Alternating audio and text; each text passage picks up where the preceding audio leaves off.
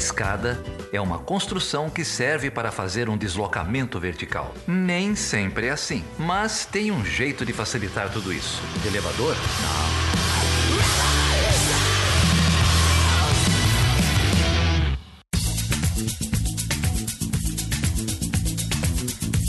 Seja bem-vindo e seja bem-vinda a mais uma edição do Chutando a Escada. O meu nome é Felipe Mendonça. E eu sou Geraldo Zaran. E hoje, Geraldo, nós vamos falar com quem e sobre o quê? Vamos falar de rock. Não acredito que você vai mandar essa. Hoje a gente vai falar com a Tatiana Roque, professora da UFRJ, vice-presidente da Rede Brasileira da Renda Básica, sobre renda básica. É, pois é, Geraldo. A Tatiana já tá aí nessa discussão já tem muito tempo, bem antes de ser modinha. E você sabe quem é que faz parte lá do membro honorário da rede brasileira da renda básica? Presidente de honra. Eu sei, Presidente. você sabe, mas o, o ouvinte vai ter que vai ter que ouvir aí para descobrir. Ah, então olha, vamos deixar uma dica já logo daqui a pouquinho com uma música que o presidente de honra adora. É, mas fica até o final para você descobrir é, de quem a gente está falando. Quem é mais raiz sabe, né? Quem é Nutella talvez não sabe, não saiba, mas quem é raiz aí na discussão da renda básica sabe de quem a gente está falando. E você que gosta tanto de séries temáticas, né, Felipe? Esse programa ele tem tudo a ver com o episódio que a gente lançou há pouco tempo uh, sobre desigualdade no Brasil com a Katia Maia da Oxfam. Lá nesse, nesse papo, uh, em determinado momento, a gente fala um pouco sobre uh, a mudança quase que conceitual, a mudança no imaginário sobre medidas de austeridade, sobre a, a discussão sobre desigualdade, né, que vem ganhando é, muito, muito momento aí, mesmo nos, nos, círculos mais tradicionais, mais liberais, essa discussão é, sobre, sobre desigualdade nos últimos anos é, avançou bastante. A gente menciona isso lá e a discussão sobre renda básica vem nesse bojo, né? É, você já tem países aí experimentando com, com renda básica, a gente teve uma experiência na Finlândia, que a Tatiana até menciona, e agora, com a pandemia, essa ideia de renda básica é, emergencial, ainda não é universal que a gente quer, mas é emergencial, é, em vigor aqui no Brasil, em vigor nos Estados Unidos, com diferentes modelos. É uma discussão muito, muito interessante aí, e a Tatiana manja tudo disso. É verdade. A Tatiana então traz aqui uma série de informações, porque convenhamos, né? Defender renda básica na pandemia, na crise completa e profunda é fácil, né? Tem até liberal aí que vestiu a camisa da renda emergencial, né? E tá fazendo sucesso no Twitter, mas aqui, como a gente diz, aqui não, aqui tem profundidade, tem discussão bem mais profunda sobre o tema, então fique até o final. E Geraldo, já que você falou de série, olha, vai vir mais coisa pela frente aí, já tem coisa até gravada nessa mesma temática, mas aguarde, assine o feed se você não fez ainda.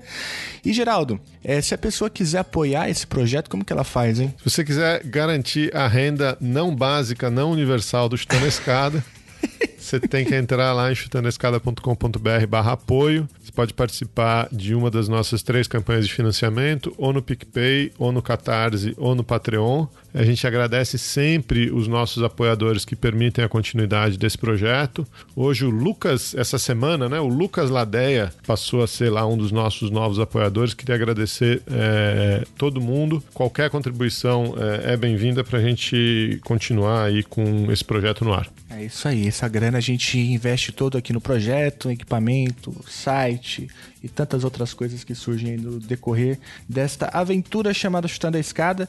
E olha, eu queria agradecer mesmo, de verdade, todos os apoiadores. O grupo lá do WhatsApp é de fato um grupo muito qualificado, aprendo muito. Quando acontece alguma coisa, assim, por exemplo, hoje, no dia da gravação desse episódio, a coisa do vídeo do Bolsonaro, né? Enfim, eu já corro lá no grupo e já vejo que o pessoal tá falando para eu poder calibrar. Eu já nem é, abro o Twitter, minhas... é o meu Twitter pessoal.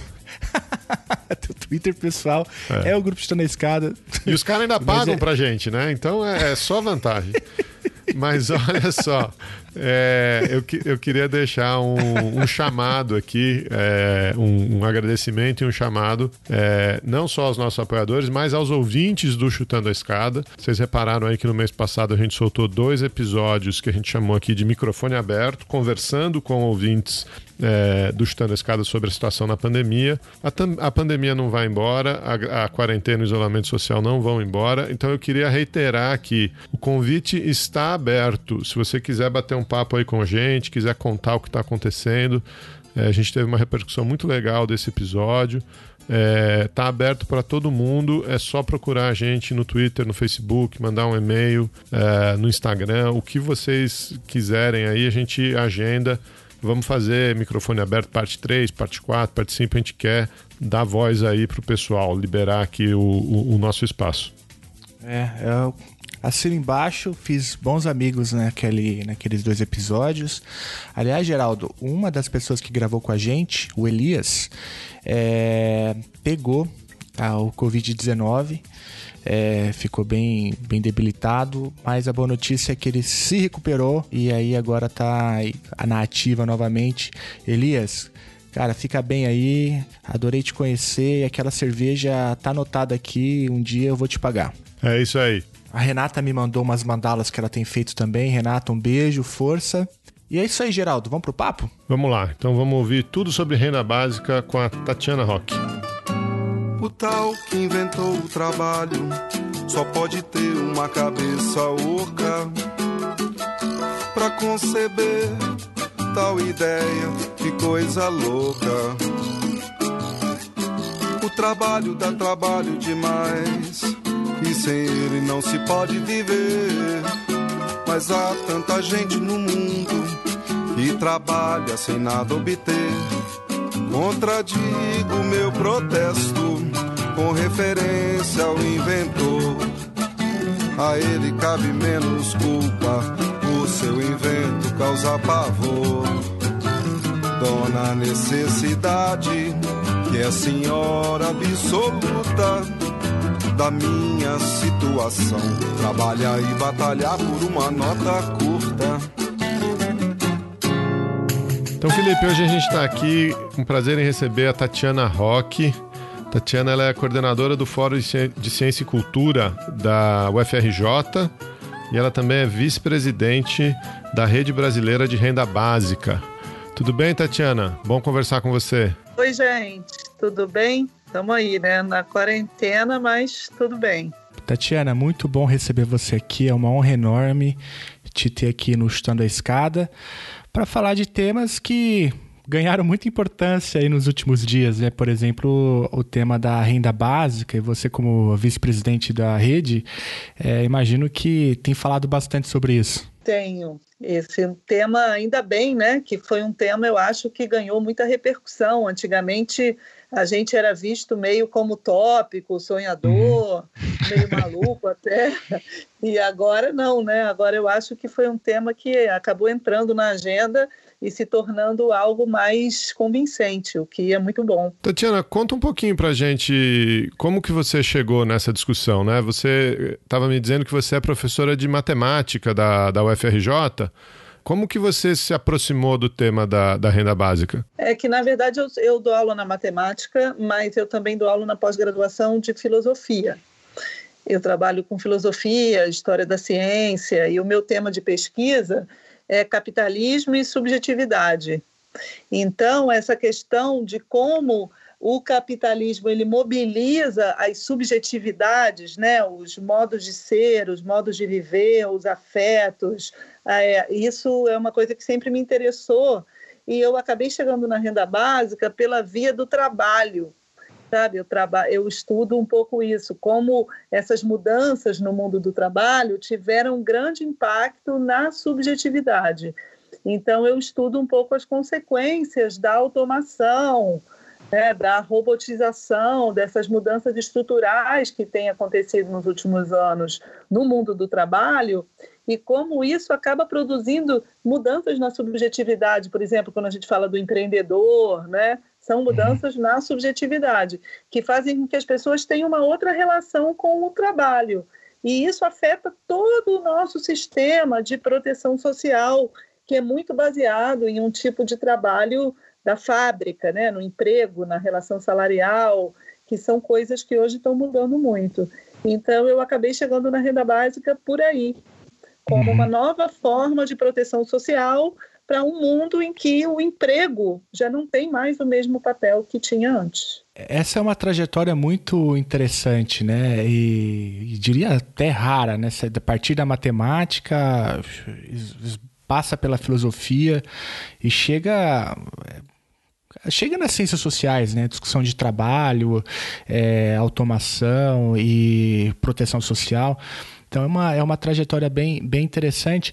E até, se me permite uma provocação já de cara, né? É, é, assim, pelo menos o que eu conheço de matemáticos né, são, são pessoas que não se interessam muito pela sociedade, né? É, mas no seu caso, no seu caso não, né? Eu digo assim, não se interessam academicamente, né? Claro que tem muitos amigos matemáticos que estão preocupados com o que acontece mas se fecha muito naquela coisa das ciências duras, né, da hard science, e, e você fez um caminho bem, bem diferente, ou eu estou falando uma bobagem completa? É porque, assim, eu costumo dizer que eu faço parte do movimento dos sem área, né? Hum. Porque eu dou aula na matemática porque eu fiz concurso para o Instituto de Matemática, já tem muito tempo, foi em 1995. Então foi antes de fazer doutorado, mas o meu doutorado eu já não fiz em matemática, eu já fiz uhum. em filosofia e história da ciência. E depois eu passei a me interessar também por filosofia política, né, política. Então eu realmente assim tenho uma trajetória muito excepcional, assim, muito interdisciplinar que é uma coisa que até academicamente atrapalha um pouco, porque a nossa academia ainda é muito disciplinar, é impressionante que uhum. no século XXI é. tudo ainda dentro das caixinhas, das, das áreas tradicionais, né? E, uhum. mas eu nunca tive um percurso assim muito disciplinar, não. Então, por isso que eu digo que eu faço parte desse movimento aí dos sem área. Não, eu ia dizer que todo mundo celebra a tecnologia, o século XXI, a era da informação, mas no limite todo mundo se agarra nas caixinhas do século XIX, né? Super difícil de. Exatamente. É, é um negócio. E, e esse era um negócio que deveria ser valorizado, né? É, a interdisciplinariedade, como que a gente precisa conjugar os diferentes saberes, né? Mas é, o Geraldo tem razão, a gente ainda tem alguns vícios de origem que é difícil de desfazer. Não, as estruturas se agarram, né? O corporativismo, as estruturas se agarram, é um negócio impressionante. Mas eu, eu vou até voltar é, na sua trajetória, Tatiana, porque nada podia ser mais atual, né? Do que você pensar automação, pensar as transformações no, no trabalho do que a gente está vivendo hoje, né? É, essa volta para casa, esse trabalho online, é, esse, esse, enfim, tem, tem um, um, questionamento, uma transformação que a gente está sentindo na pele. Não sei se, se você quer começar falando um pouco disso, ou é, agora eu que me perdi na pergunta. Explicar para o ouvinte o, o, o que, que, é essa renda básica, né? A gente chama de. Alguns chamam de renda mínima, uns chamam de renda básica universal. É, do que, que é exatamente que a gente está falando, né? É, eu posso juntar um pouco das duas coisas, falando da importância da renda básica nesse momento, né? Que você, como você uhum. falou, que a gente está em casa, está em isolamento social, quer dizer, esperemos, né? Tinha que estar, tá, né? Se não tiver, porque tem alguma coisa errada, mas a gente tem que estar tá em isolamento social e realmente com isso a gente tem feito muita coisa online, né? Tem feito compras online, tem feito trabalho remoto, as pessoas estão fazendo reuniões o tempo todo online. E isso eu acho que acelera uma mudança que já vinha acontecendo, né? Eu tenho visto pessoas dizendo: ah, está dando tão certo o meu escritório online que eu acho que eu não vou nem retomar o escritório, que aí eu economizo, economizo com aluguel, etc., e economiza com funcionários, né? Porque aí vai ser um, uma faxineira, um porteiro, um auxiliar, etc., que não, você não tendo um escritório, já são pessoas que não teriam mais emprego, né? Então, isso eu acho que essa fase que a gente está vivendo, ela não só está mostrando que durante a pandemia as pessoas que não têm né, uma renda fixa, que não têm um emprego, elas estão sofrendo muito, mas que essa mudança vai acabar se expandindo, vai acabar atingindo mais gente depois da pandemia. Então, por isso que eu acho que se tornou, está né, tá se tornando cada vez mais evidente a necessidade de uma renda básica. O que, que é uma renda básica? É uma renda garantida para todas as pessoas adultas, independente de qualquer coisa, independente de emprego, independente de produção, independente dos resultados, independente de qualquer condicionalidade. É uma visão completamente diferente do salário, né? Porque é, no salário você recebe salário em troca de alguma coisa. A renda básica não. É a, a visão é que a renda é um direito. Assim como agora a saúde pública né, é um direito, a gente precisa ter direito ao atendimento né, de saúde, ao tratamento, etc., a gente também teria direito a uma renda, que é o que agora né, foi implementado com a renda básica emergencial, só que só vai acontecer durante três meses, o que é muito ruim, né? A nossa proposta é que seja permanente. E é interessante, né? Porque aqui no Brasil, é, uma das figuras que mais conhecidas aí, pelo menos para a grande imprensa, que defende com unhas e dentes a renda básica ou a renda cidadã, né, que é o, era o Suplicy, e agora está todo mundo tendo que engolir o Suplicy, mesmo sem dar os devidos créditos, né, porque gostem ou não do, do trabalho do do Suplicy, ele tem defendido isso há muito tempo, né? Eu me lembro na graduação ele circulando, é, entregando o panfleto em shows por aí e falando muito disso, né? É, e eu, eu, tem alguma e aí eu faço transformo isso numa pergunta: é, tem alguma diferença do trabalho que a rede brasileira de renda básica é, faz e defende com o que o Suplicy já falava, já chamava da, de renda cidadão ou, ou é a mesma coisa? Os mesmos princípios? São os mesmos princípios, mas atualizados. Né? O uhum. Suplicy ele é o presidente de honra da Rede Brasileira de Renda Básica. Uhum. Então, ele, ele ajudou a fundar a rede, a gente juntou um grupo maior, né? O Leandro Ferreira é o presidente, eu sou a vice, e o Suplicy é o presidente de honra. E o que é, essa, a gente montou essa rede no ano passado justamente para tentar ampliar essa pauta, né? E uhum. fazer com que ela chegue a mais gente, criar um grupo também de pessoas mais, mais ativas, mais jovens, assim, que estejam a fim de levar essa pauta adiante, justamente para não deixar o Suplicy sozinho, né? É claro uhum. que ele fez um trabalho quase heróico, solitário aí esse tempo todo, mas agora essa pauta precisa ser ampliada, né? Ele não dá para ele ficar levando hum. isso sozinho. Então, de certa forma, foi até justamente para ampliar, para apoiar, para expandir essa pauta e tentar chegar em outras pessoas que a gente montou a rede, mas sempre reconhecendo, obviamente, o Suplicy, tanto é que ele é o presidente de honra da Rede Brasileira da Renda Básica. É, mas tem um ponto da sua fala que me chamou a atenção, né? Você fala que a renda básica ela deveria ou teria que ser entendida como um direito, né? É, agora mesmo nessa conjuntura, a gente parece que está vendo a renda básica por um outro ângulo, né? É, Para além do direito. Porque a renda básica, além de tudo, ela faz todo sentido para a economia, não é? Totalmente. Por exemplo, agora, né, quando a gente acabar o isolamento e voltar às atividades, a gente vai precisar recuperar a economia muito rápido. E não uhum. tem nada mais rápido para recuperar a economia do que dar uma renda para as pessoas poderem consumir. Né? Até porque é, tem vários estudos mostrando que as pessoas mais pobres elas têm uma propensão a consumir muito maior do que as pessoas mais ricas porque as pessoas mais ricas, em geral, têm poupança, né? Então, elas têm maior propensão a poupar. Já as pessoas mais pobres, quando elas não têm nenhuma poupança e elas têm muitas necessidades, qualquer dinheiro que elas ganham, elas vão reinvestir no mercado. E aquilo vai dinamizar a economia, obviamente, né? Vai gerar, vai criar eh, emprego, vai circular a economia, etc. Então, é além de, né, do, da, dessa perspectiva do direito, também é algo importante para a própria economia, principalmente no momento que a gente vive, né, e aí já falando um pouco dessas mudanças no mundo do trabalho, em que a, o setor de serviços é muito predominante na economia, né? Então, comércio, serviços, etc., que é algo que funciona muito na base do consumo. Né? Os momentos, é, recentemente, os bons momentos econômicos que o Brasil teve, eles funcionaram muito estimulados pelo consumo dos mais pobres, justamente isso. que é a tese que a Laura Carvalho defende no livro dela, Valsa Brasileira, né? Período que ela chama de milagrinho.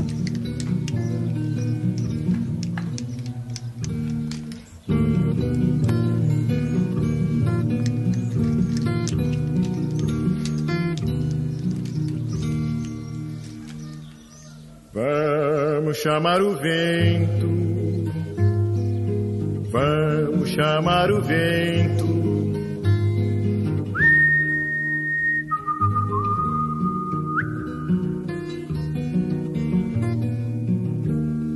Vamos chamar o vento, vamos chamar o vento.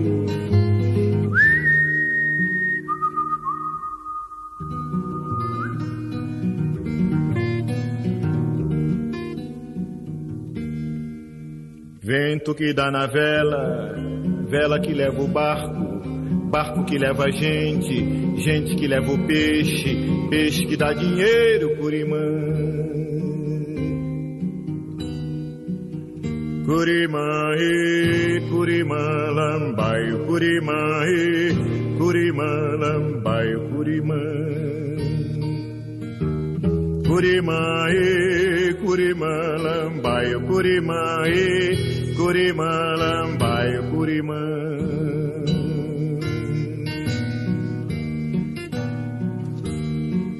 Você consegue explorar isso um pouco mais com, com a gente, Tatiana? Porque eu acho que tem uma, uma percepção aí de que a natureza do trabalho mudou, né? Você mesmo começava falando que é, as nossas sociedades, o nosso sistema de proteção social, estava muito voltado para o trabalho industrial, né? E conforme o avanço tecnológico vai mudando, você tem uma série de processos aí, né? Você tem o avanço tecnológico, você tem automação, você tem em algumas sociedades esse trabalho é, sendo organizado em cadeias globais, né? Então esse, esse trabalho industrial também vai é, vai desaparecendo e a perspectiva é que não vai ter trabalho para todo mundo, não é isso? Sim. Não, e sobretudo a gente tem esse fenômeno da, da desindustrialização, né?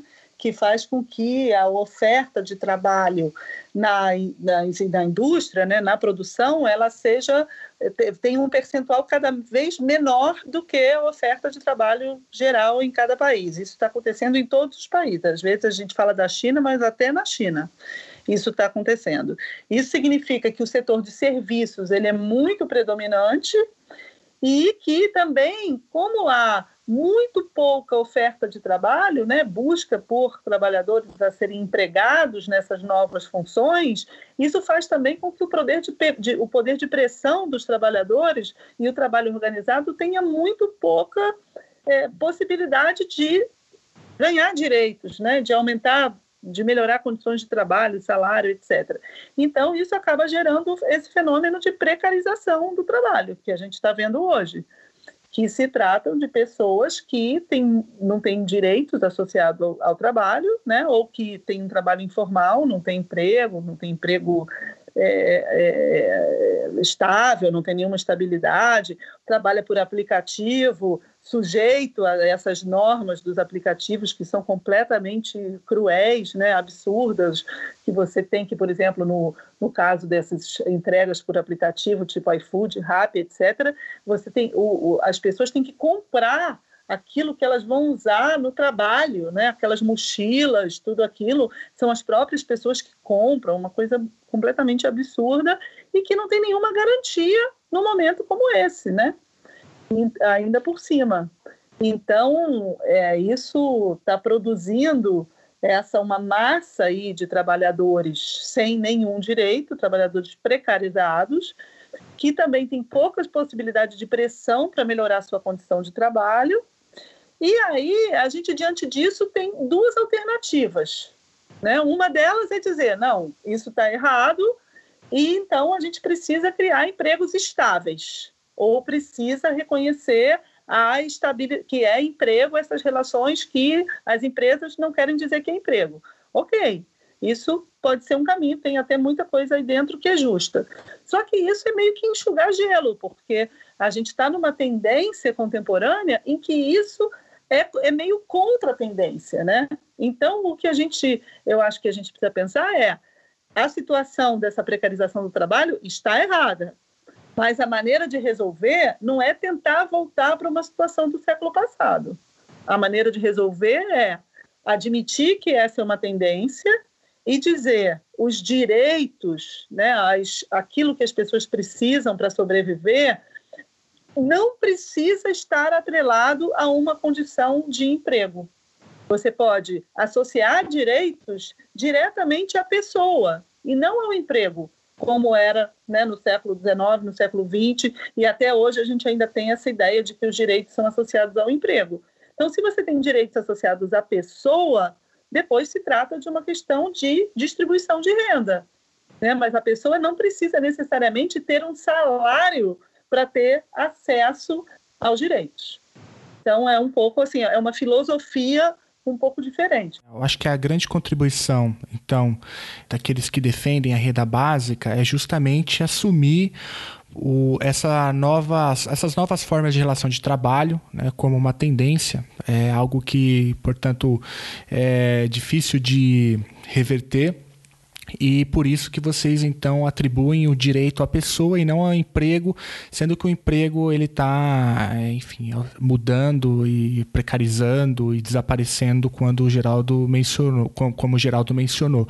É, e aí então o caso seria de atrelar então os direitos à pessoa e daí que vem talvez a, a, a principal base filosófica da renda básica e também puxando outro gancho, que foi o início da sua fala, isso faz todo sentido econômico. Né? Então, mesmo para quem produz, mesmo para quem tem é, negócios e vende suas, suas manufaturas, os seus serviços, isso faz todo sentido, porque faz a roda girar. E a gente tem um exemplo bem bem grande no Brasil, né? Claro, a gente tem agora esse exemplo que a gente está vivendo agora, da renda agora emergencial na pandemia, mas a gente tem um outro exemplo numa escala menor, e aí é, eu tô queria te ouvir falar sobre isso, que foi o Bolsa Família, né, que também teve um impacto bem grande na, no consumo como você mencionou, eu me lembro de já ter lido alguns dados do IPEA, né, que dizia que, sei lá, cada um real investido no Bolsa Família, isso se revertia em um ponto alguma coisa, né, de volta para a economia. Então, além de tudo, a renda básica faz todo sentido econômico que acaba por refutar, né, aqueles que talvez se coloquem contra a renda, dizendo que isso é um, né, um absurdo, como assim receber sem trabalhar. Exatamente. Eu acho que a gente tem no Brasil esse exemplo do Bolsa Família, que provou ser falso, né? um, um preconceito que se tinha muito grande de que ao se dar renda para as pessoas, as pessoas iam ficar vagabundas, não iam querer trabalhar, vão se acomodar. E o que a gente viu no Bolsa Família foi o contrário disso. Né? As pesquisas mostram que não houve essa acomodação e, ao contrário, que as pessoas ficavam até é, aflitas para devolver o cartão quando elas arrumavam um trabalho. Porque uhum. existe também um estigma, né? Esse é que é o problema é, dessa, desses auxílios serem auxílios para grupos muito específicos das pessoas muito pobres, é que acaba que essas pessoas ficam estigmatizadas. Então, elas queriam devolver o, Bolsa Família. Elas queriam ter uma condição para dizer que elas não precisavam mais.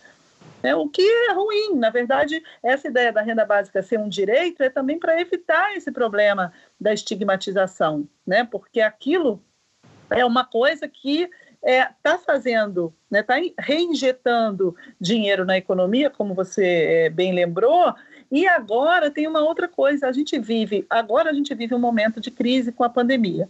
Mas quando é que a gente não viveu crise? Vamos combinar. Já, esse momento, né, a gente vive uma crise atrás da outra, a gente está vivendo um período histórico de muitas crises.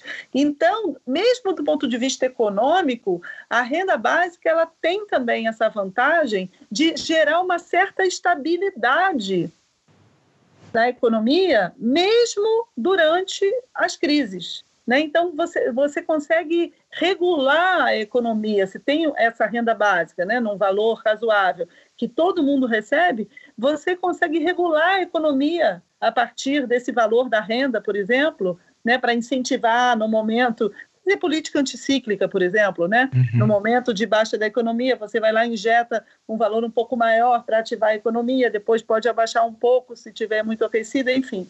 Então você consegue fazer essa essa estabilização para que a gente consiga atravessar momentos de crises.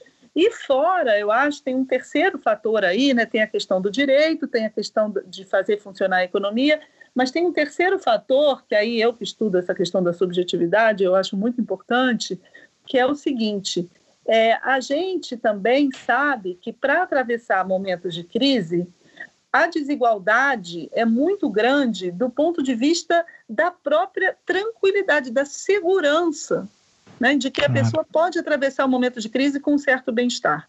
Então, uhum. agora, por exemplo, na crise que a gente está vivendo, quem tem um imóvel, quem tem é, uma família que ajuda, quem tem um emprego público, é, um, uma renda garantida, quem tem uma aposentadoria boa, né, quem tem herança, quem tem, né, quem tem é, dinheiro aplicado, né, tem rendimento de dinheiro aplicado, essas pessoas vivem esse momento de crise com uma tranquilidade infinitamente, assustadoramente maior do que quem vai ficar sem nada durante a pandemia. Você imagina? A pessoa que só tem o dinheiro que ela ganha ali fazendo um bico, né, que muitas vezes é o caso, ou fazendo, é, ou, fazendo Uber, que agora diminuiu a circulação e deve estar tá, tá recebendo muito menos. Né? Então, eu acho que a gente também precisa democratizar essa possibilidade de atravessar momentos de crises com um mínimo de segurança, entendeu? Então, isso que também é uma das, eu acho que é, é uma, é, é, uma das externalidades, digamos assim, né? É uma das vantagens muito grandes da renda básica do ponto de vista dos laços sociais, da confiança, sabe? É dizer para as pessoas: olha, vocês não estão completamente desassistidas, né? apenas dependendo do que vocês vão conseguir vender amanhã no camelô. Não, vocês têm aqui o básico. Acima desse básico, tudo bem. As pessoas vão procurar um emprego, vão procurar complementar, vão procurar estudar, vão fazer alguma outra coisa. Mas aquele básico é algo que é como se a sociedade inteira estivesse dizendo para ela: nós nos preocupamos com a sua sobrevivência mínima. E é uma sinalização que hoje as pessoas não têm. E eu acho que isso também gera uma sociedade mais violenta, mais agressiva, em que as pessoas não acreditam nas instituições, em que as pessoas não acreditam na política. Uma, uma sociedade nihilista, na verdade. A gente está vendo agora as consequências disso, né? Eu acho que essa é a parte que eu menos perdoo desse governo todo nessa, nessa situação, Tatiana, que no momento em que o governo tinha que ser o, o garantidor, né? Tinha que, que dar segurança para essas pessoas, tinha que dizer: não, pode ficar calmo, tudo bem, essa, essa temeridade vai passar. É, o governo é que está criando caos, né?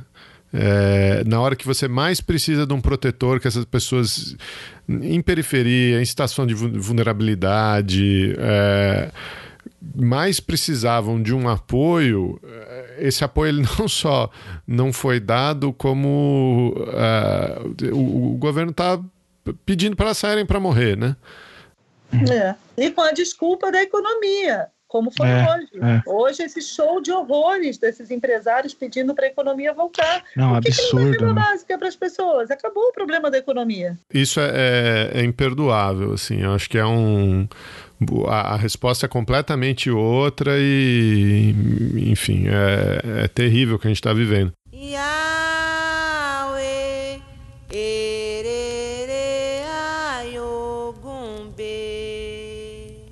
Com licença do Curiandamba, com licença do Curiacuca, com licença do senhor moço com licença do dono de terra. Com licença do Curiandamba, com licença do Curiacuca, com licença do senhor moço, com licença do dono de terra. Mas eu, eu, eu queria pontuar algumas coisas aqui na sua fala. Primeiro que no começo ali da discussão que a gente estava falando é, que o emprego está desaparecendo, não vai ter emprego para todo mundo, não é só o emprego industrial, né? Também o emprego no setor de serviços está é, desaparecendo, né? Por tendências de automação, de tecnologia da informação, de inteligência artificial. Você vê, hoje em dia, um, um, um, professor dando aula online, qual que é o limite de alunos que ele consegue atender? Né? É, a gente vive isso na pele. Você tem aí uh, telemedicina, você tem me, mesmo algoritmos de, que, que é, buscam em, em documentação de, de jurisprudência, de casos antigos. Daqui a pouco tem advogado sem emprego. Quer dizer, é um pouco o que você falou, né? É, a, a sociedade está caminhando numa direção que garantir esses esses direitos atrelados ao emprego vai ficar cada vez mais difícil, né? Acho que você tem você tem toda a razão isso aí, porque simplesmente os empregos vão desaparecer. A gente vai ter que se reinventar como sociedade. Agora, tem uma importância nisso que você diz de, de ver como direito, e aí acho que o termo é, é universal, né? A renda básica universal. Porque você só, só vai acabar com o estigma se ela efetivamente for universal, né? Se, se todo mundo te, te, usufruir desse benefício, desse direito. É, porque enquanto ela for destinada apenas à, à, população carente, à população, é, enfim, de baixa renda, ou como quer que você queira definir o grupo, ainda vai ser um grupo, ainda vai ser um estigma atrelado, né? Tem que dar para todo mundo, até pro velho da van, é até isso. Até pro velho da Exato. van, até pro filho de milionário, até para é. Mas uhum. isso é muito simples, porque a gente pode pensar assim, ah, mas aí é injusto. Mas sabe o que acontece? Essas pessoas vão devolver tudo no imposto. Porque uhum. a gente também precisa tornar a nossa tributação mais justa. Então, uhum. uma pessoa que é mais rica, ela pode não fazer uso do direito da renda básica, mas se ela fizer uso, ela devolve no imposto de renda. Então, na verdade, é uma maneira muito mais fácil de você gerir. Porque olha o que, olha o que a gente está vendo agora com a burocracia do auxílio emergencial, gente. Uhum. Que as uhum. pessoas têm que ir lá no aplicativo, aí sim, cadastra, sim. aí tem que verificar se está dentro, se não está dentro, aí volta, aí tem o auxílio negado, aí faz o recurso, aí não consegue baixar o programa, aí tem fila, aí vai na caixa. Sabe? Isso tudo mostra o tamanho da burocracia para você colocar condicionalidades. Se você dá uma renda básica universal incondicional, não tem nada disso. Aliás, nos Estados Unidos foi assim. É um cheque para casa das pessoas e acabou. Depois, a focalização ela é feita a posteriori, né? Ex post, que chama. É a posteriori. Quer dizer, quem recebeu e tinha alguma condição de renda, não faz mal, devolve no imposto. Então, isso é mais barato, é mais justo, é mais é. barato e dá essa sensação de coesão social que é uma coisa que está faltando muito hoje, né? As pessoas terem é, essa, essa sensação de que elas têm direitos comuns, de que tem algo que os une. A uhum. gente não tem, é tudo completamente segregado, né? Uns têm muito e outros não têm nada. Então, isso eu acho. E tem uma outra coisa importante, eu acho, de ser universal é que no Brasil, na verdade, a gente tem pessoas que são realmente ricas, né? É, vamos botar aí, eu, é, é mesmo 1% mais rico. É. Mesmo que a gente diga que é o 10% mais rico, vai. 90% das pessoas, a gente pode dizer que pela situação de instabilidade, de poder de compra, de, dessa tranquilidade que a gente está dizendo de vida, elas são pobres. Então, no Brasil, não faz muito sentido a gente diferenciar quem é muito pobre, miserável, quem é menos pobre, quem é mais ou menos pobre, quem é menos pobre, quem é quase pobre. Não faz sentido isso, porque é, a situação é tão ruim que são pessoas que qualquer coisinha ficam pobres. Então, agora, por exemplo, nessa crise, tinha gente que podia até ser classe média baixa, mas que virou pobre de um dia para o outro. Então, isso é mais um argumento para, principalmente no país como o Brasil, a gente ter uma renda universal. Porque não faz sentido a gente diferenciar aqui os diferentes níveis de pobreza. Todo mundo passa perto, né? classe média passa perto, a, a, classe, enfim, D e E nem se fala, mas é, é isso que você falou, né? Tá todo mundo a uma crisezinha, a um, a um aluguel não pago, a uma prestação atrasada de, de passar por dificuldade, né? Agora, eu, eu tenho uma pergunta na, um pouco na outra ponta, Tatiana. É, vamos vamos supor então que a gente passa por esse por essa tempestade, que a gente cria é, um, cria movimento, né? Cria é, um, um, clima suficiente para ter uma proposta séria de, de renda básica, de renda mínima. É, como é que a gente evita? A gente estava falando da universalidade, né? Mas como é que a gente é, evita que, que a renda mínima, por exemplo, é, não seja algo como um, um, não seja algo só simbólico, não seja algo como uh, esses cálculos malucos do salário mínimo que tá, perde valor, que não, não, não, sustenta uma família nos, nos grandes centros urbanos. É, tem, o, o, o, movimento, a, a, rede tem alguma uh, algum pensamento nesse sentido? Qual seria o valor de uma renda básica uh, sustentável uh, e decente, né? Acho que, que, que garantisse direitos no Brasil? Então, eu acho que para começar o valor é mais ou menos esse aí mesmo que a gente está tendo agora. Vamos dizer meio salário mínimo, né? Para esse valor, fazendo assim uma conta por alto, essa mudança tributária, né, que significa uma mudança profunda, é taxar lucros e dividendos, grandes fortunas, mas é também aumentar o imposto sobre a renda, né, aumentar as faixas do imposto de renda e cobrar mais das faixas das pessoas que ganham mais, e é, o imposto sobre riqueza e patrimônio também. Então, juntando isso e somando aquilo que vai voltar para a economia e que, portanto, vai rebater nos impostos, daria para pagar mais ou menos isso, né, meio salário mínimo, como uma renda universal. Uhum. Agora, é, é, são 100 milhões de pessoas. Né? E aí a proposta é o quê? É uma renda universal por, por CPF, por adulto, para todo mundo? Por adulto, para todo mundo. Com essa com essa ressalva que eu estou dizendo, né, que as pessoas que estão nessas faixas mais ricas e que receberiam, elas retornariam. Uhum. É esse, é, esse aqui é o ponto, né? Ah, pelo que eu estou entendendo, você já falou aqui que é barato fazer, que o topo da pirâmide numericamente é, é muito pouco, então dar o dinheiro para essas pessoas assim não faz muita diferença.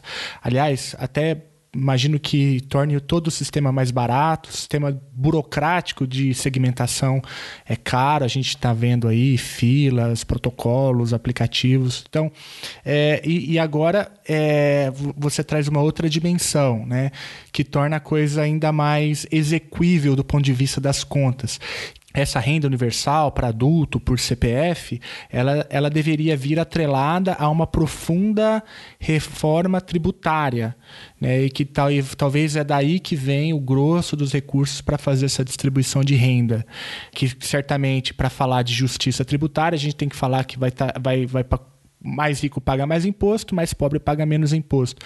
E é aí que vai organizar matematicamente a coisa. É por aí? Sim, exatamente isso. E tem uma outra dimensão, né, que também eu queria só lembrar, que é uma dimensão também política, né? Porque eu acho que a gente está precisando de agendas mais renovadoras, né?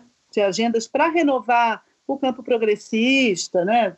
A, esquerda também, mas eu sou mais da esquerda, mas eu até, nem falo só da esquerda, mas eu acho que a gente está vendo hoje esse avanço aí da direita, da extrema direita, que é também, eu acho, por uma certa dificuldade do, do né, desse campo político progressista de se renovar, né, de ter novas agendas que não sejam agendas de retirada de direitos, como a gente está vendo aí, né, se impor o tempo todo, e nem sejam agendas que a gente, na verdade, olha assim já com um pouco de descrença, né, dizendo, ah, isso aí não vai funcionar, que, por exemplo, é o pleno emprego, né? Eu acho que não é muito convincente é, acenar com esse tipo de pauta hoje para as pessoas. Eu acho que as pessoas sabem que é, vai ser que é muito difícil, né? Que não é uma coisa muito realista. Então eu acho que também tem um potencial político, sabe, de engajar as pessoas. A gente quer que a rede brasileira da renda básica seja também um movimento, porque a gente não acha que a gente vai conseguir isso com cálculos de factibilidade e com a instauração de uma política pública, porque afinal de contas a gente não tem nenhum governo aberto e favorável a isso. A gente está numa fase, né, até bem ruim para isso. Então, é também uma perspectiva de que a gente é, possa organizar uma pressão social, uma mobilização por essa causa. Né? Então, tem também um dado político aí, não é algo que a gente acha que vai amanhã implementar isso com é, unanimidade no Congresso Nacional. Sem pressão, não vai rolar. Agora, é, o que a gente aposta é que é uma agenda que pode gerar uma mobilização, inclusive uma mobilização dos beneficiários, das pessoas que estão recebendo isso hoje e que vai ser uma crueldade muito grande tirar delas, né? Uhum, daqui a uhum. três meses, ou mesmo que, que estenda para seis, daqui a seis meses, vai ser uma crueldade enorme. Então, eu acho que essa é, isso pode gerar uma pressão, uma mobilização, uma organização aí de um movimento que a gente quer que a rede brasileira da renda básica esteja aí também para isso, para ajudar a organizar essas essas pessoas que hoje em dia né, não se organizam, não participam de nada politicamente e que com uma pressão social grande, é claro que facilita muito. Então também tem isso aí na nossa conta, né? Você está ouvindo Chutando a Escada, um podcast de política internacional e divulgação científica em relações internacionais. Para apoiar este projeto, acesse chutandoaescada.com.br barra apoio.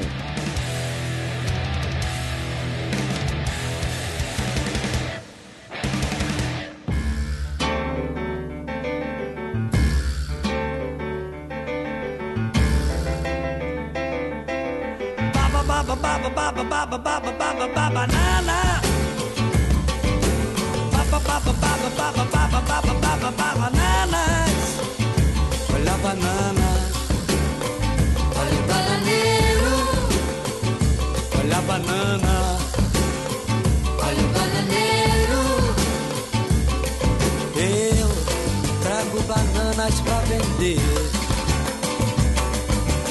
bananas de todas as qualidades, quem vai querer? Olha a banana nanica.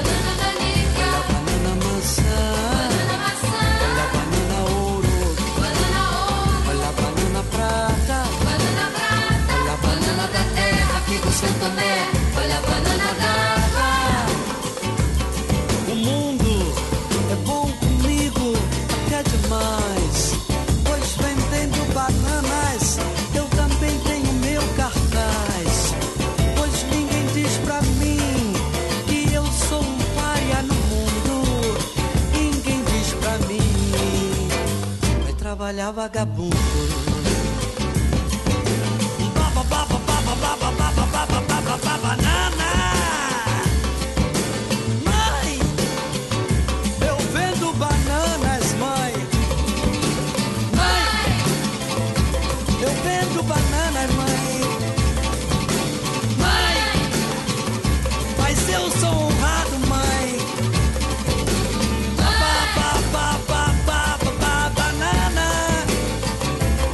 Estava te ouvindo falar agora do da conjuntura adversa, né?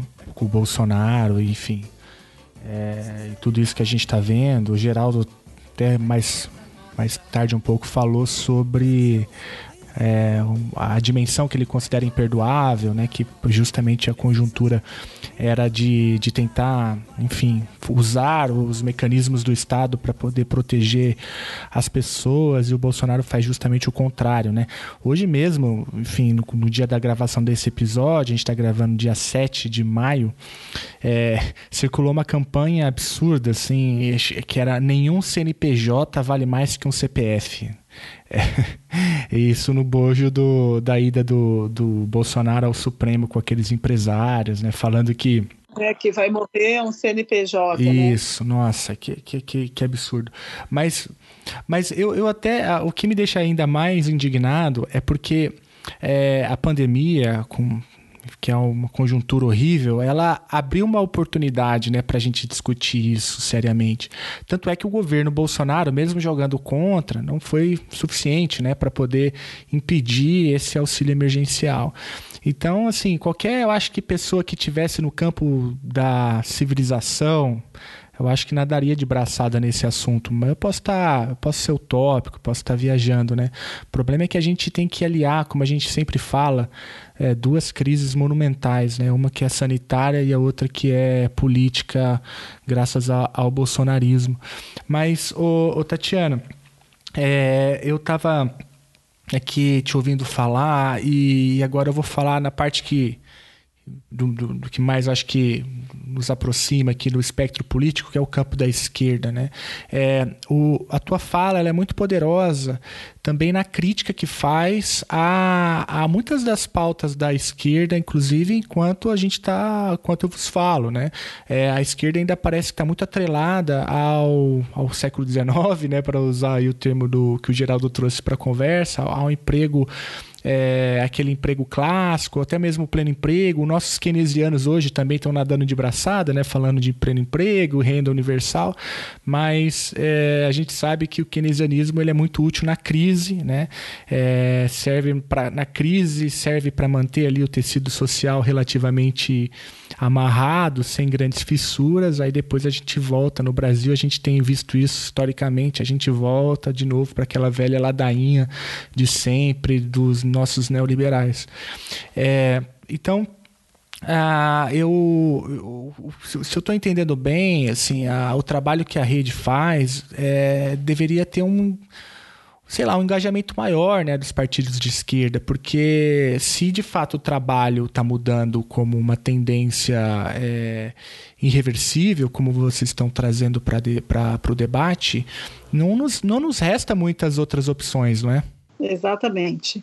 Eu acho que isso tem um fetiche da esquerda com uma certa caracterização do trabalho, que é essa associação entre trabalho e emprego, que é a relação salarial. E eu realmente não entendo esse fetiche, porque como assim? A gente acha emancipatório que as pessoas tenham um patrão? As pessoas estão dizendo que elas não querem ter patrão. Perfeito. Entendeu? As pessoas querem não ter patrão e ter direitos. É claro que a gente não quer que esses entregadores, por exemplo, fiquem completamente entregues à própria sorte, como eles são hoje. É claro que eu vejo que é uma exploração absurda o que faz a Rappi, o iFood, o Uber, etc., com essas, esses trabalhadores. Mas também eu acho que a gente não deve chegar para elas e oferecer um outro tipo de exploração com um patrão, entendeu? Não, essas pessoas, eu, a gente vê também em algumas pesquisas, em alguns depoimentos, que o lado que elas gostam desse trabalho é justamente ser autônomo. Eu uhum. vi uma uhum. entrevista outro dia num documentário, a pessoa fala assim: Ah, eu trabalho 12 horas por dia, mas o bom é que eu posso ligar e desligar o aplicativo quando eu quiser. Existe um valor no Brasil de não ter patrão, de ser autônomo, de trabalhar quando quiser, que é muito forte, até porque patrão no, no Brasil é sinônimo de humilhação, de falta de dignidade, entendeu? Que as pessoas, com a qual as pessoas são tratadas. Então, eu acho que um projeto de esquerda que se preze, emancipatório, tem que chegar para essas pessoas e dizer: olha, a gente não está te oferecendo um patrão para te explorar, a gente está te oferecendo um direito para você ser autônomo, mas para ser autônomo com direito, e não sem nada, e não precário, não entregue à própria sorte, com um colchão de proteção. Você vai ter uma renda básica, você vai ter uma aposentadoria, você vai ter saúde é, pública gratuita, você vai ter educação pública gratuita para os seus filhos. Sabe? Eu acho que isso é muito mais é, é, animador assim do que uma proposta de pleno emprego que na verdade vai ser um emprego de merda. Vamos falar aqui. Uhum. Porque o, o, é, o, é o que mostra o David Graeber, né? Eu gosto muito do, desse livro dele que se chama justamente Bullshit Jobs, que são empregos de merda, empregos sem sentido, que muitas vezes a gente cria, e primeiro, empregos que vai acabar amanhã, que acaba no dia seguinte, e empregos que são empregos muito ruins também, né? De, de que não tem sentido nenhum, que não tem então, eu acho que a gente não precisa, precisa acabar com esse fetiche do emprego. sabe? Trabalhar, legal, mas trabalhar não é emprego e relação salarial é exploração, é escravidão, é algo da qual, do qual a gente tem que se libertar. Então, é, é, eu acho que também se libertar desse fetiche é uma coisa que pode ajudar na renovação da esquerda, que me preocupa muitíssimo, sabe, essa renovação, porque eu acho que a esquerda tem estado muito fora do jogo. A gente está vendo aí, né, o jogo político hoje está o quê? Está centro-direita e a extrema-direita. A esquerda está muito... Claro que a gente tem deputados ótimos no parlamento, mas eu estou falando do jogo nacional, né, assim, do, do executivo, né. Olha, tá de parabéns, viu, Tatiana?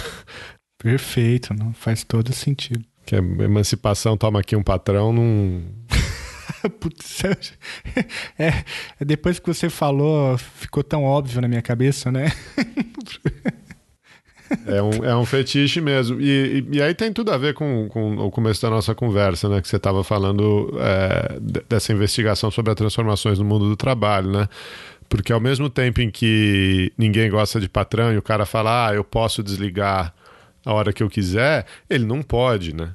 Ele tem que trabalhar 12 horas, porque se ele trabalhar só 8, ele não, ele não, ele não come, ele não paga aluguel, ele não, ele não faz nada. Exato, mas aí se a gente dá meio salário mínimo, ele já pode desligar um pouco, né? É isso, e, e as pessoas não têm ideia do poder transformador que isso é, né?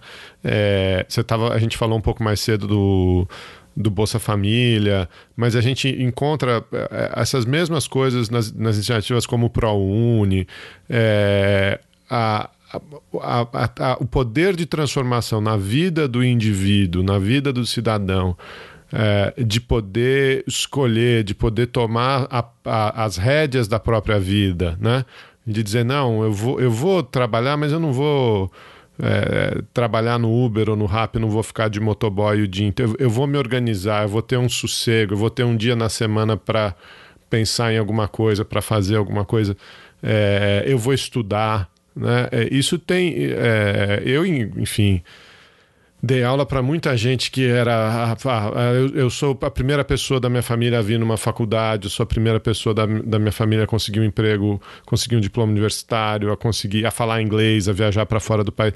Isso tem um, um, um poder de transformação social é, que fica muito perdido né, nesse, nesse imaginário de, de, sociedade liberal ocidental que a gente tem. E isso é tão profundo, né, tão importante que é, é enfim terminou ontem, né? Até interessante a gente falar disso, o experimento da Finlândia com a renda básica. E então foi feita a pesquisa, né? É, foram dois anos de renda básica e aí saíram os resultados ontem. E tem várias perguntas interessantes. Primeiro que obviamente não diminui em nada a, a busca por emprego, né? Se tiver outros trabalhos para a pessoa complementar, a pessoa procura. Não teve nem um pouco isso de que as pessoas ficaram lá vagabundas sem querer trabalhar porque estavam ganhando a renda básica, que é esse preconceito né, que se tem.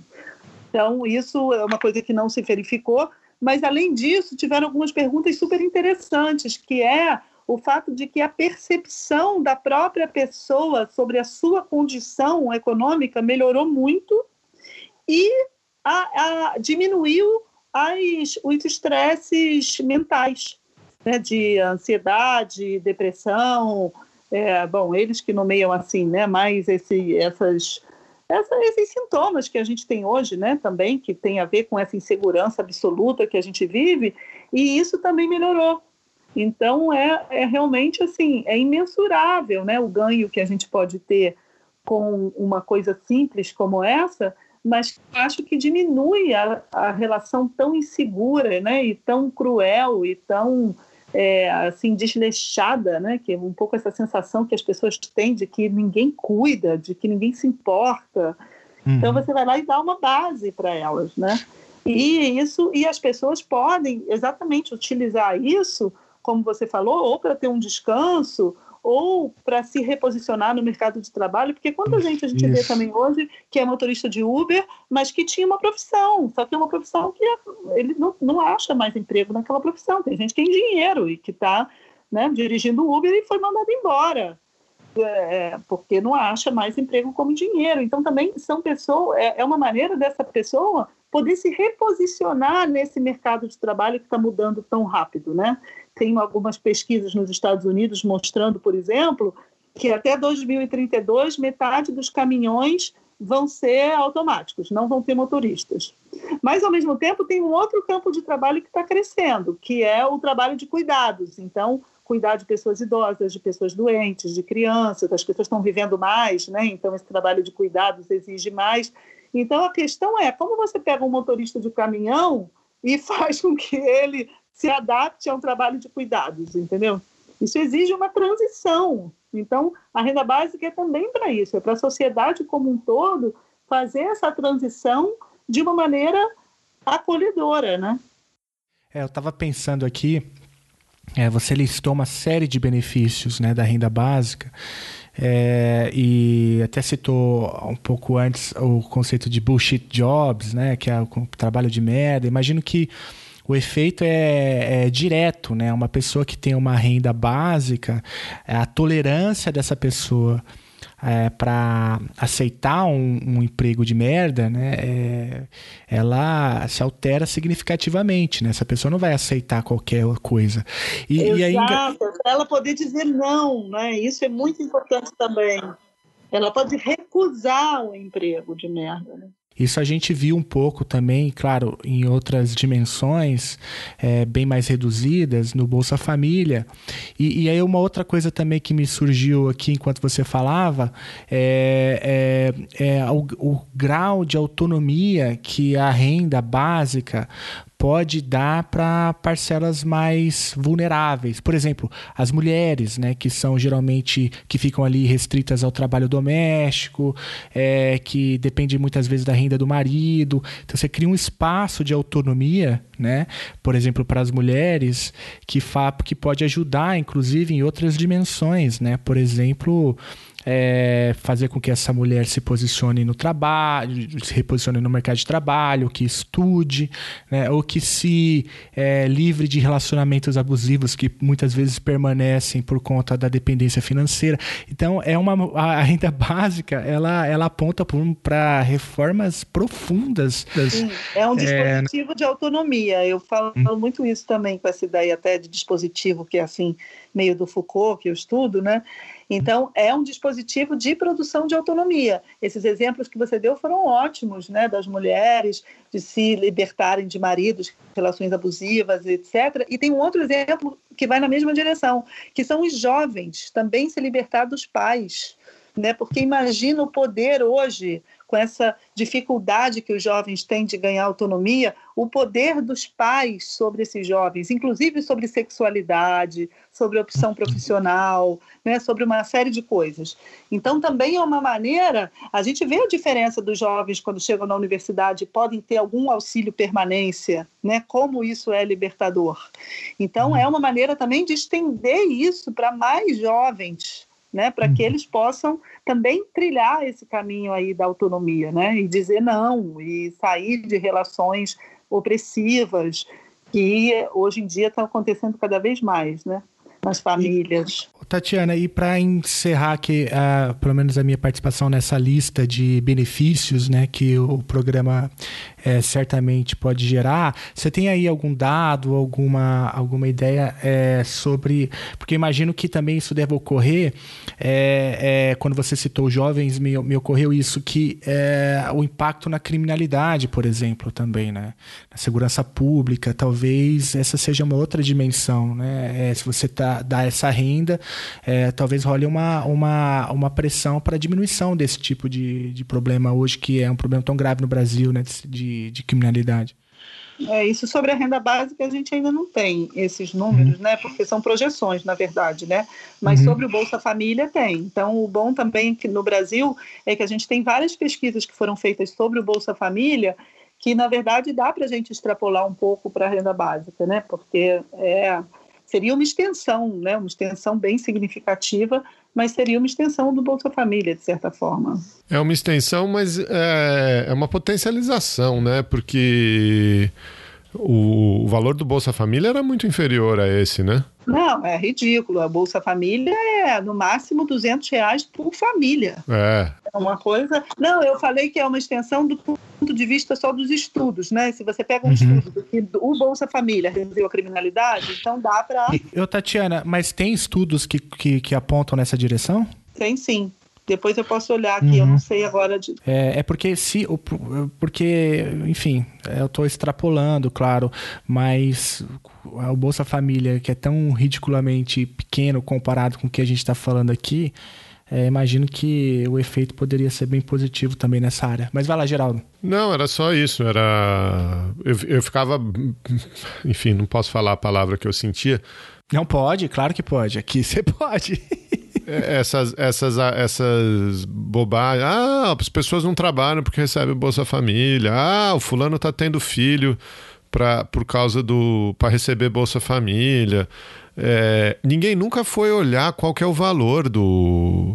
Do Bolsa Família. O Bolsa Família se, se aplica para famílias vivendo abaixo da linha da pobreza. É, é, um, é, um, é isso, você ganhava. Ah, 70 reais, 80 reais. O, o, o benefício é, é, é minúsculo, é realmente um negócio para o cara conseguir sobreviver, né? Para a família conseguir sobreviver. É, e essas acusações, ah, as pessoas estão parando de trabalhar, as pessoas estão isso, as pessoas estão aquilo. É um grau de, de desinformação e de mau caratismo, né? É, É, que- diz que as pessoas fraudam, né? Ah, mas ela, ela trabalha com carteira assinada, mas não quer que. Não, trabalha como doméstica, mas não quer que assine a carteira, porque senão vai perder o Bolsa Família. Gente, uma coisa assim, 200 reais, sabe? As pessoas fazendo julgamento moral. Por isso que tem que ser todo mundo. Porque você imagina, num caso desses, a empregada doméstica tem, mas aí a patroa também tem. Fala, não, você também tem seu direito, vai lá. E se a patroa pagasse direito, não precisava não registrar, né, Tatiana?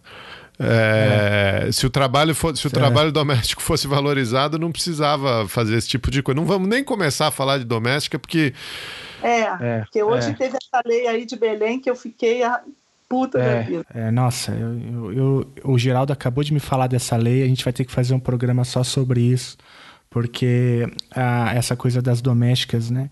É, e, e- e engraçado, né? Porque a gente está falando agora do contexto da pandemia, né? Da necessidade de retornar e de trabalhar e tal, como que o trabalho nessa, nessa conjuntura, essa desespero né, do, do, do, do Paulo Guedes de fazer o povo voltar a trabalhar, como que também no limite não, não é um tipo. Não, não é só um bullshit job mais, né? É, um, é, um, é quase que um trabalho suicida, né? Ou seja, ó, vai, vai, vai trabalhar e se tiver que morrer, que morra, né? É um negócio assim com uma completa, completa loucura, né? E, e aí veja a importância de você dar um colchão desse, né? Desse tipo pro, pro trabalhador, porque... Ele não está dando de propósito, né?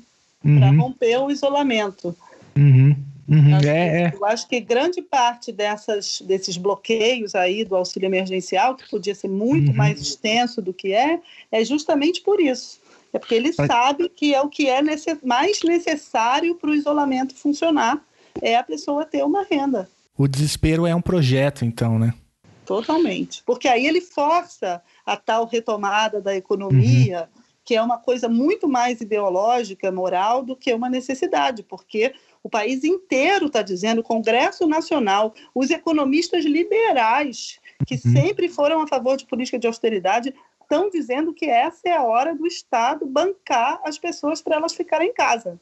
Ou seja, não tem motivo nenhum para esse né, tipo de é, convocação é, mor- mortífera que ele está fazendo para que as pessoas é, é, voltem para as ruas para trabalhar por causa da economia. É mentira isso. É uma coisa puramente ideológica mesmo. É o trabalhador essencial, é um trabalhador matável, né? Tá muito. É, tá difícil isso aí. Eu achei aqui a lista que eu estava procurando das profissões. Eu fiz até um tweet aqui no Dia do Trabalhador que as, as, tem um estudo, né, que é um, é um estudo muito famoso de dois pesquisadores, Frey e Osborne, que fizeram em 2013, com a, a probabilidade de automação das principais profissões dos Estados Unidos. Aí, aqui no Brasil, um laboratório da COP, sistema chamado Laboratório do Futuro, adaptou esse estudo para o Brasil. E aí, as profissões, é interessante a gente ver, as profissões que mais empregam no Brasil hoje são assistente administrativo, auxiliar de escritório, vendedor do comércio varejista, motorista de caminhão, alimentador de linha de produção e operador de caixa. A gente vê que é tudo setor de serviços, né? Fora uhum. alimentador de linha de produção, o resto é tudo serviço. E tudo automatizável, né? Tudo. Então, 96% de probabilidade de automação. Porque é exatamente isso, entendeu? Auxiliar administrativo. É óbvio, é a pessoa que faz trabalho de escritório que pode ser automatizado, inclusive, com o fim do escritório, que foi esse exemplo que eu dei aqui. Auxiliar de escritório, mesma coisa. Vendedor do comércio varejista. Hoje em dia, só essas grandes lojas, tipo o velho da Havan, por isso que ele fica do lado do Bolsonaro para voltar ao comércio, porque, na verdade, essas são as lojas que sofrem com o isolamento social. O resto a gente compra pela internet, pequenas lojas, a gente compra pela internet, né? Então, são todas profissões com mais de 96% de probabilidade de automação. E são as que mais empregam no Brasil. E eu vou fazer uma provocação aqui, Tatiana. Mais cedo você falou que as profissões de cuidado vão aumentar, né? Porque essas são mais difíceis de automatizar. Agora, vocês já, tent, já, já tentaram, vocês aí que estão ouvindo, já tentaram cuidar de idoso? É um tipo de, enfim, de, de trabalho é, dos mais difíceis que existem, né? É. Já cuidou do seu, do seu avô, da sua avó idosa, com, todo, com todos aqueles preconceitos e, e, e, jeitos, e tem que ser assim, tem que ser assado, não aceito isso, não quero aquilo. Se não tiver renda é. que elas aceitam ou que elas não aceitam, é, a gente vai ver muita história ruim por aí.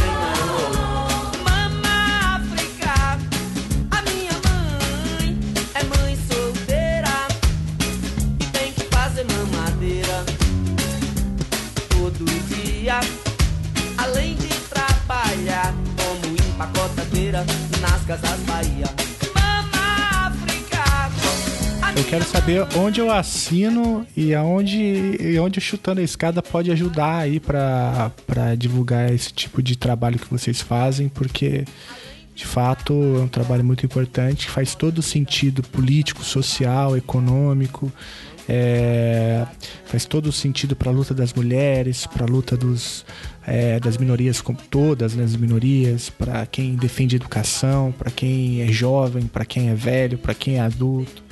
Enfim, faz todo sentido. É, a gente está vendo agora na crise. A gente já, olha só, a gente já vinha é, de um período assim de recessão. Então, na recessão a gente conseguiu aprovar é, uma renda emergencial. É claro que tem um contexto da pandemia, mas então, mas se há uma lição nisso tudo é que é possível, né? É possível. É, não é algo assim, completamente fora, não é algo distante, intocável, inexequível, né? É, a gente está falando de uma coisa que é possível de se fazer e os, os ganhos, né? Que a gente só os que a gente listou aqui é, são tão, tão grandes que, que vale a pena tentar, vale a pena lutar por isso. Então, onde eu assino? rendabásica.com.br. A gente, nós somos uma associação muito pequena ainda, né? Que começou ano passado, somos poucos. A gente tem um site ainda muito precário, mas a gente está melhorando agora, justamente porque essa pauta está se tornando mais conhecida. Então a gente precisa, vai precisar, né, melhorar nossa comunicação. Mas a gente tem um formulário lá no nosso site, rendabásica.com.br, para as pessoas se cadastrarem, para a gente poder fazer o próximo passo, que vai ser qual? Três meses é pouco. Então a gente vai fazer essa campanha por uhum. partes. Né? Quando for tiver acabando os três meses, a gente vai fazer essa campanha três meses é pouco, pedindo para estender por mais três meses. E a gente já vai precisar de alguma pressão aí. E aí depois a gente pretende ir aumentando essa mobilização, essa pressão e organizando mesmo as pessoas. Quando acabar a pandemia, a gente quer inclusive formar núcleos locais, regionais desse movimento. A gente quer realmente fundar um movimento. Porque aí o próximo passo vai ser a renda básica permanente universal. Aí a gente acha muito difícil que seja agora, direto depois da pandemia, né, com esse governo aí, mas vai ser o momento justamente da gente ganhar força, né? E principalmente trazer essas pessoas que foram beneficiários e que viram que é uma medida importante, né, para o Brasil, para virem fazer essa pressão junto com a gente e a gente tentar fazer disso realmente um movimento político. É essa a nossa ideia. Então, temos aí próximos passos importantes que vamos precisar de muita mobilização, ajuda, divulgação e trazer gente para ajudar a gente nessa pressão. Senão a gente sozinho a gente não vai conseguir. Tatiana, tá de parabéns, obrigado. Acho que os ouvintes vão ter uma visão super fundamentada aí do, dessa discussão sobre a renda básica, da importância do tema. Queria te agradecer demais é, seu tempo aí, participar, participar com a gente aqui. Obrigado. Valeu, gente. Foi ótimo. Gostei muito também. Seguimos aí, seguimos na luta e na quarentena.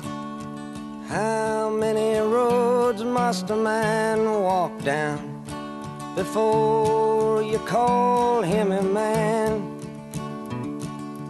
How many seas must the white dove sail before she sleeps in the sand?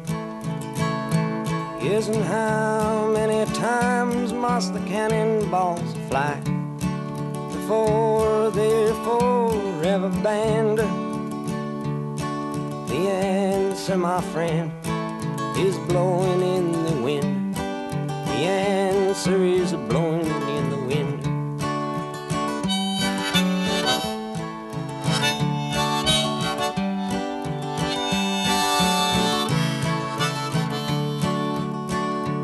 Yes, and how many years can a mountain exist before it is washed to the sea?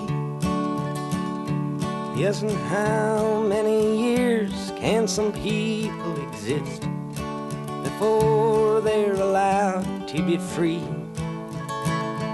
Yes, and how many times can a man turn his head and pretend that he just doesn't see the answer, my friend, is blowing in the wind. The answer is blowing in the wind.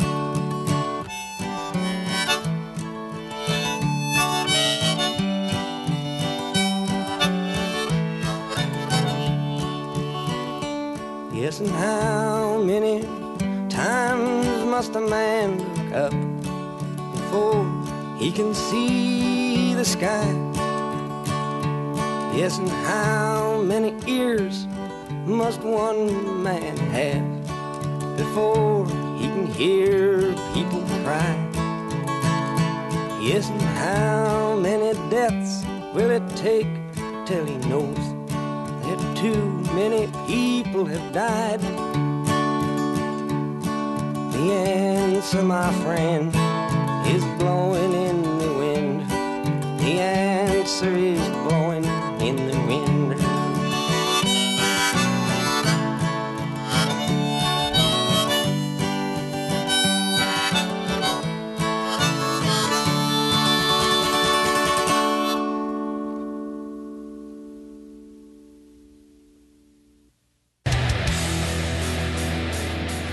Você acabou de ouvir mais um episódio do Chutando a Escada. Para apoiar, acesse chutandoaescada.com.br barra apoio.